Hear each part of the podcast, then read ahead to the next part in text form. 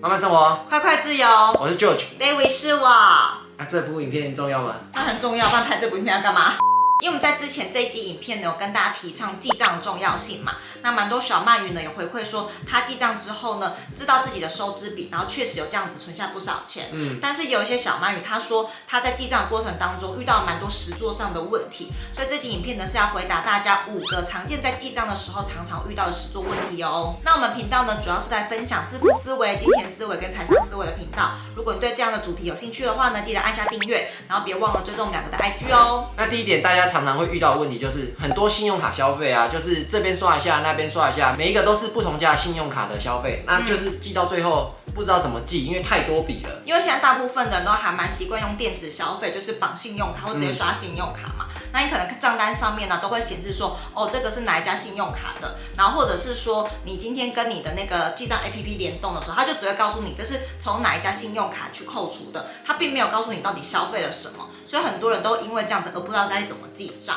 嗯，但是呢，这个是会有一个盲点的，主要是因为你可能太依赖自动帮你绑定记账这个功能了。因为蛮多的 app 确实是可以帮你绑定信用卡消费，然后在你消费的同时呢，它会帮你记账，嗯，但它没有办法帮你记细项，所以就导致于说你今天回去看你的 app 的时候，会不知道说，哎，我今天这笔账到底是刷中餐、刷早餐，还是是买了什么东西？它就只会记录说，比如说是中国信托银行的刷卡，或者是什么玉山银行的刷卡，那你可能现在就比较。不知道该怎么去记账嘛？那其实我会个人会建议啊，就是呢，不要太过依赖 App 的那个串、嗯、自动串接的，你尽量还是用手记，因为很可能你可能过一个礼拜之后，你才去看你的 App 里面到底是消费了哪一些，你没有办法记得一个礼拜之前的消费记录吗。哎、那个我记得很多是他刷下去之后，他顶多就是有些是写。什么店家？比如说就是 Starbucks，嗯，Starbucks 还简单，就是你至少知道说你是买咖啡。有些比如像是家乐福这种，他就告诉你家乐福，你怎么知道你买了什么东西啊？对，对啊，嗯，所以我个人会比较建议，就是还是逐笔用手记会比较轻松。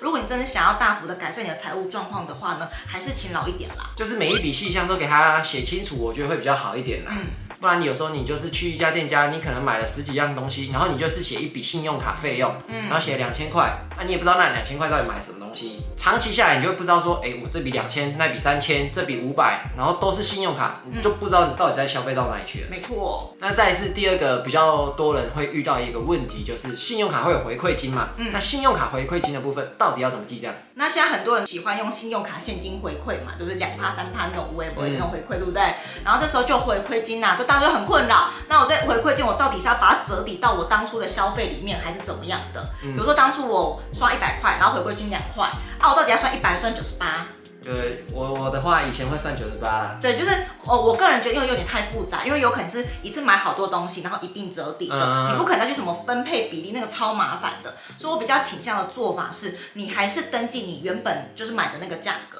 那回馈金的部分呢，我会把它记在一个收入的地方，那个收入细项就会变成是现金回馈的细项。嗯，然后你可能每个月都有现金回馈嘛，那你在记在收入那个地方的时候，你也可以知道说，哎，你一整年下来总共领了多少信用卡回馈。嗯，所以我就比较不会把它折抵在原本的消费金额里面，因为太复杂了，反而是把它独立拉出来，变成是我的收入的一部分。这样我觉得整体来说记账会比较简单一点。就是所有东西每一笔就是消费，你就记在支出嘛，就一笔一笔列出来，你的支出是。多少是多少，一笔一笔写出来，然后剩下就是收入，你可以多一笔就是信用卡回馈。对，你就是把信用卡回馈当做你的收入，我觉得这样比较简单。嗯，不然有些那个信用卡回馈，有的好像是这一期会回馈，有的是当下，那、嗯、有的是又是怎么样？反正规则一大堆，然后好像规则也是变来变去的。对，而且还有什么指定通路五趴，还有什么特定商品几趴，就是你你其实很难去记。所以与其这样这么麻烦，你倒不如就独立一个就是收入的信用卡回馈还比较实际。这里补充一个，就是现金回馈的地方，你就把它记在收入嘛。但是有的是比较不一样的哦，有些是回馈点数。嗯，点数这个你就，我觉得自己就把它当成是一个福利吧，你就不要记成你的收入，因为点数怎么会变成收入，就会比较奇怪。对，虽然现在很多点数都是一比一，就是一点可以折一块钱。对，那这种点数我就不会把它归类在现金的回馈里面，就不会记在收收入那个地方。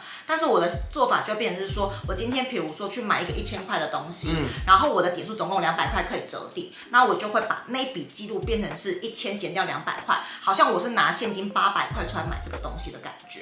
哦，这样子记也可以啦，嗯、或者是说有些就是点数够多的话，你可以换一个免费的东西，嗯、你就当做那免费东西是老天爷送你的，这样也可以啊，就是当成一个礼物。但是点数我觉得就是归点数，嗯、除非你那个是现金回馈，嗯，你再把它记成收入，我觉得这样比较简单一点。嗯，再来第三点呢，就是也有人问的问题，就是信用卡这个要当下刷卡的时候记录，还是说等到账单来的时候我统一记？因为很多人现在都是用信用卡嘛，嗯、刷下去之后，其实你可能要过个十几二十天才会收到账单，你才要付钱。嗯、所以呢，很多人就想说，哎，那我到底是要现在寄还是收到账单？那我们个人会比较倾向，就是你花钱的当下你就寄。对对，因为就像我刚刚提到的，你可能账单收过来之后，你会不知道你那天到底是花什么钱在这家店上面啊，嗯、然后有可能是你花的这一笔钱里面有很多的细项你是忘记的，所以我们个人会比较建议，就是你花钱的当下就记。那你有一个好处是，你这样比较可以及时的掌握你这个月到底花了多少钱。嗯，真的真的。然后大部分的信用卡因为都是跨月的，就是它不会是一月一号到一月三十一号是你的账单，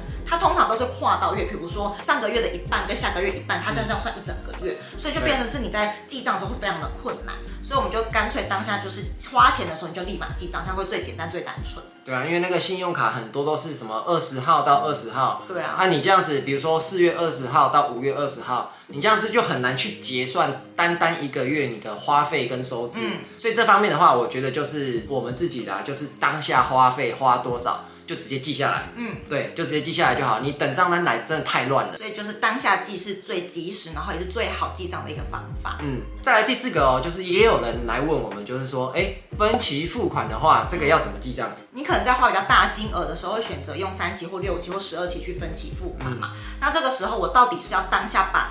一笔钱就直接记在这个月，还是分摊到你的期数？比如说分三期就三个月，嗯、分六期就分六个月。这是很多人在记账的时候遇到问题。嗯、那老实说，这两种做法都没有对跟错，嗯、他们有各自的好坏。比如说你是一笔记的话呢，那你可能会遇到一个问题，就是哎，我的好像现金流跟这个月的记账支出好像有点不符比例。因为比如说你一万块的东西好了，那你可能这个月记一万块，但你实际可能分三期，你才付三千多块啊，可能就会有账面上跟现金流不对的问题，嗯，但我个人是觉得还好，因为我觉得它的好处是它可以让你比较及时的知道你已经花了多少钱，嗯，因为很多人喜欢用分期付款，每一项都分期付款，然后你都会觉得，哎，你好像都不用缴太多钱呐，啊，然后就反而会过度消费，哦，对对对，因为每一个都被你分到剩一点点一点点，嗯，然后就全部累加起来，但实际上它是一个蛮大笔的金额，只是因为你用分期付款把它拆小金额，然后反而会让你过度消费去买更多的东西，所以我个人会比较倾向就是一次记，嗯，那当然就是分期记，就是看你分了六期还是分三期，这样分期记也没有问题。那好处就是，呃，你可以每个月的那个金流跟你的那个账户是比较能够一致的。我这个月是花三千块，啊，我确实也是分三期付三千块。但是缺点就是我们刚刚提到的，你可能你的消费没有办法那么的灵敏，过度消费。对，然后你可能财务呢也没办法控管的很好，就是因为你已经忘记你已经买这么大金额东西，只是因为你每期把它分摊掉。那像很多人可能就是在搬家的时候会买一些大型的家电，比如说什么冰箱啊、电视这种，嗯、可能可能就是几万块，甚至有些接近十万，就选择可能分一年十二期，或分到两年二十四期。嗯，你平均摊提下来，其实一个月就只有几千块，你就会很没有感觉。但是你忘记，你可能这个东西总价是大概快十万块的东西，所以我们个人会比较喜欢一次结清的那种概念。就算我实际上是真的在分期付款的，但是我们真正的做法啦，我们是建议大家说不要去分期啦，嗯，尽量不要啦，因为这个呢会影响到你自己的信用，然后呢也会影响到你的消费行为，所以我们自己啦，我们两个自己就是建议大家说。能不分期的东西，我们就不要分期，我们就一次付清。其实我们实际上也都是一次付清的，所以基本上我们没有什么再分期的。对，因为那个会影响你的信用，这样子。嗯，以后有机会再讲更多啦。对对对，还有过度分期啊，真的会影响你的消费行为啦，所以真的就是不要分期会比较好一点。嗯，然后再来第五个，就是很多记账新手可能会遇到一个问题，就是说我现在开始要记账了，那我要回溯去记之前的吗？我要不要把之前余额什么都算进来之类的？嗯，这个就是。大家什么要痛改前非，开始改变的时候，嗯、好兴奋，我要开始记账啊！前面那头拉库怎么办？对，好，然后你就可能看到这影片的时候呢，是呃这个月的十几号，嗯啊，那我一到十二号那边到底要不要记？或者说我要从现在开始记，那我前面几个月怎么办？对对对，好，那我跟大家分享哈，就是如果你现在开始准备要记账的话呢，我会建议就是你从某个月的一月一号开始，然后之前那些某个月一月一号，对。那我个人比较建议哈，就是你从某个月的一号开始记，然后前面那些就当做没发生过，忘记了。对，这样子会比较单纯，因为你要去追前面的账，其实有点难。真的，你不太可能记个你两三月前到底买了什么、吃了什么嘛，这反而会让你心里很焦虑。而且这个会让你就是说你要记很多很久以前的，你可能会开始哦，我想放弃了，那太多太乱了。对，所以你与其这样，你倒不如就是你开始想记账的时候，你挑一个月的一号开始，嗯，从那天开始记。然后就是往后就是开始有养成记账的习惯，不要去追以前的东西了，它反而会让你觉得很烦，或者是你坚持不下去。然后再来哈也不要去做那个什么核对余额的事情，有些人就会非常就是想说我要开始呃记账了，那我每一笔账都要对得很齐。然后呢，你可能每个月结账之后呢，你要去看看，哎，你实际上的花费跟我现在余额就是账户的余额到底有没有是对得起来？然后可能少个几十块或几百块，然后你就觉得啊到底哪里不对，让你觉得很烦躁。所以我个人觉得。觉得哈，就是有时候你可能会漏了一两笔没有记，那很正常，不必要为了这一两笔，然后把自己想破脑袋到底是缺了什么，然后就觉得差个几百块数字对不起来，让你觉得很烦，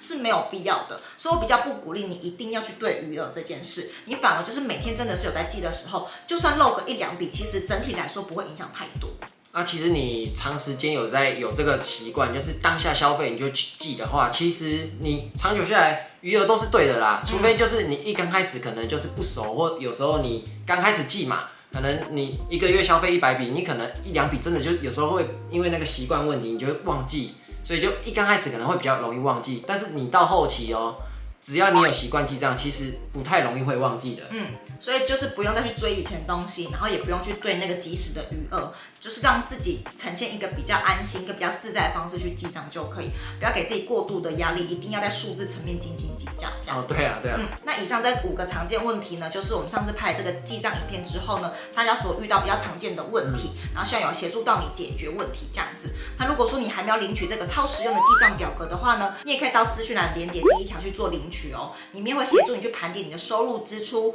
资产负债，还有帮你检视你的保单内容哦。那这个表格呢，我们还附赠了一个教学影片。那如果你还没有领取的话呢，赶快去资讯栏看看哦。那这部影片就到这边，希望你能够记账顺利，然后可以了解自己的财务状况喽。那我们就下部影片见，拜拜。